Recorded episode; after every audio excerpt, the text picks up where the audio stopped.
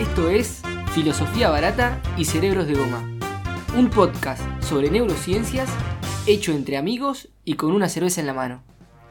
En el Museo del Prado hay una pintura titulada El cirujano o la extracción de la piedra de la locura.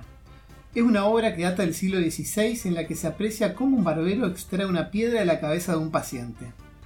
La escena tiene lugar en un espacio urbano, un mercado probablemente. Un anciano ayudante del cirujano sujeta la cabeza del enfermo junto a una joven que prepara los ungüentos, mientras otro paciente de grotesco gesto espera su turno.